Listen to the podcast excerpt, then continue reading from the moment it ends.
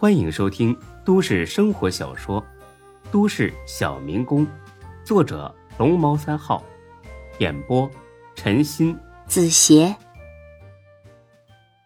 第一百二十七集。他们三个打了车，有说有笑的回到了新店。一下车，他仨愣了，因为刘月平在这里，就他一个人，手里呢还提着个包。和刚才送沈梦的包一模一样。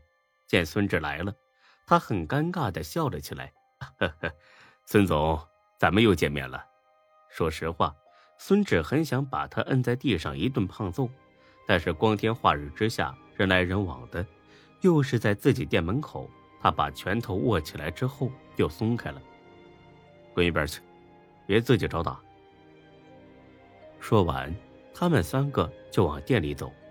刘月平跟条哈巴狗似的跟在后面，就要往里走。才哥回过头踹了他一脚：“你干什么？以为这是公共厕所啊？想进就进，滚他妈远点！我们店里边永远不接待你这个垃圾。”刘月平点头哈腰，一个劲儿的道歉：“啊，对不起，之前的事是我错了。孙总，您大人不计小人过。”我今天来就是特意给你道歉来的，求您无论如何都要给我个机会。哼，给你个机会，好让你再打我一顿。刘月平，我实话告诉你，这笔账我迟早会找你算的，到时候咱们再谈也不迟。刘月平听罢，抬起手来就扇起自己了，他很用力，惹得路过行人纷纷驻足观看。孙志可不想在自己店门前出现这种闹剧。除此之外，他对这个刘月平也有那么一丝丝的好感。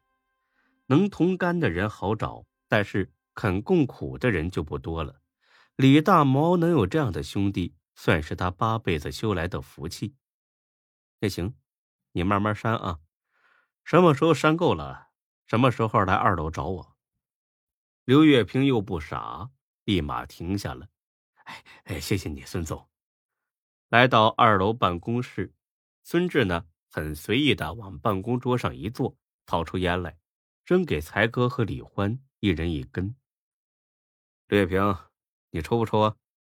刘月平的烟瘾极大，但他还是摇了摇头，毕竟今天不是来做客的，他不敢有丝毫怠慢。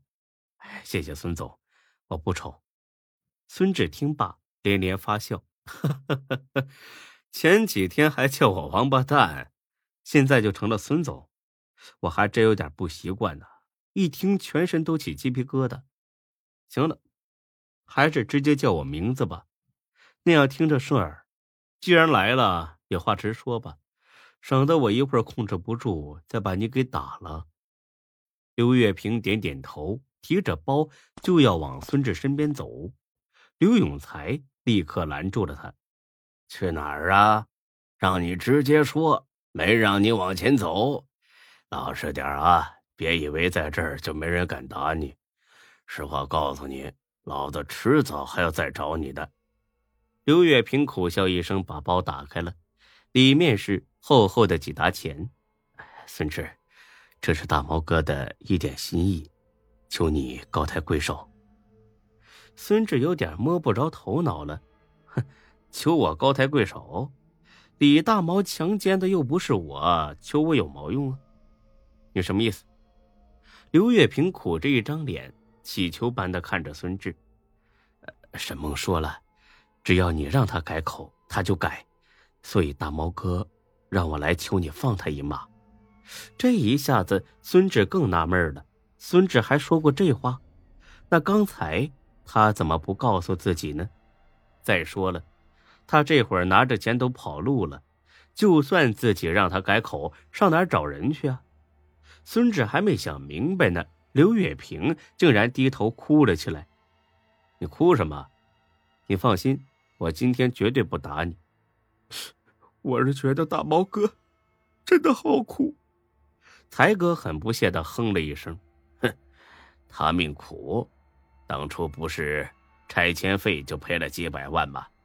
对他这种人渣来说，这已经是走了八辈子的狗屎运了。有多少人一辈子都没见过这么多钱的？啊，不，你们不知道，大毛哥根本就不是 J 市人，我俩都是 Q 市的，是一个村的。他爹妈来 J 市打工，从建筑工地上掉下去摔死了。那时候大毛哥才不到十岁，之后他就靠着村里人的接济活着，再后来他就自己来这市打工了。他心眼好，认识了一个孤寡老人。他把这老人当成自己爷爷孝顺。后来这老人死了，就立了遗嘱，把家里老房子给了大毛哥。孙志一听，还真够惨的，也够扯淡的。这么说来，李大毛还成难得一见的好人了。孙志压根就不信，他这种做法是对的，因为。这就是刘月平瞎编的。刘月平知道今天来硬的没用，所以呢，一早就决定要装可怜。刘月平啊，在我这卖惨没用。至于你刚才说的这些话，呵 呵我一个字儿都不信。你说完了吗？说完之后，拿你的臭钱赶紧滚！我还是那句话，我迟早要去找你。我记得你那天。打了我不下五棍子，到时候我十倍还给你。刘月平见孙志不肯松口，竟然唰的跪了下来，哐哐的磕头。这可把他们三个弄懵了。毕竟在他们的价值观里，都认同“男儿膝下有黄金”这句话，把人家逼得跪下磕头，这实在不是一件光彩的事儿。你你搞什么？欢乐，把他拖起来。李欢跟才哥立刻上去就拉他，可这刘月平无论如何就是不起来。孙总，求你高抬贵手，要真是按强奸判，大毛哥肯定要坐牢的。他的孩子才不到两岁，他真的不能去坐牢啊！孙志一听懵了，这种人也会娶妻生子？我只跟你说一次啊，有什么话你站直了好好说。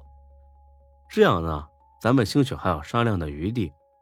要是你再弄一哭二闹三上吊这事儿，别说他孩子不到两岁，就是他老婆马上要生了，老子也不开口。刘月平立刻站好，抹了把眼泪：“ 是我听你的。”孙志呢，抽出一支烟来，扔给他一根儿。哼，李大毛有老婆，那他还整天出来玩女人？这个时候想起孩子来了，早干嘛去了？他是未婚生子，哼，那这女人可够傻的呀，八成瞎了眼睛吧？竟然给这种人渣生孩子，这种女的活着也是多余。孙总，他已经去世了，去年刚走的，出了车祸。这下子孙志有点不好意思了，毕竟死者为大嘛。呃，那希望他下辈子找个好男人。所以我才说孩子可怜呐，孙总，大毛哥不能坐牢，他要是坐了牢，这孩子谁来管呢？你说这孩子有什么错呀？不得不说，这句话击中孙志心里最柔软的地方。他最大的优点，也就是最大的软肋，就是心软。他实在不忍心把一个一岁多孩子的单亲父亲送进大牢。更何况李大毛并没真的枪杀沈梦。犹豫片刻，他决定看在这个未曾谋面的孩子份上放李大毛一把。但是，他马上又意识到了那个绕不过去的问题：沈梦早跑了，找谁说去？陆月平，沈梦已经跑了，我就是想帮你也帮不了。啊，不，他没走。大毛哥早就料到他拿到钱之后可能会跑，所以，我允诺了他，事成之后还会再给他五十万。拿不到这五十万，他不会轻易离开的。孙志新说：“这沈梦啊，还真够贪的，拿了十五万不算完，还想再捞点真不怕李大毛出来之后一刀捅了吗？那你能联系上他吗？啊，能，我有他电话。”打给他，我跟他说。哎，好好好。刘月平赶紧掏出电话打了过去。为了表示诚意，他还摁了免提。电话很快就接通了。怎么，五十万凑够了？沈梦，孙志跟你说话。孙志凑了过去。喂，沈姐，我是孙志。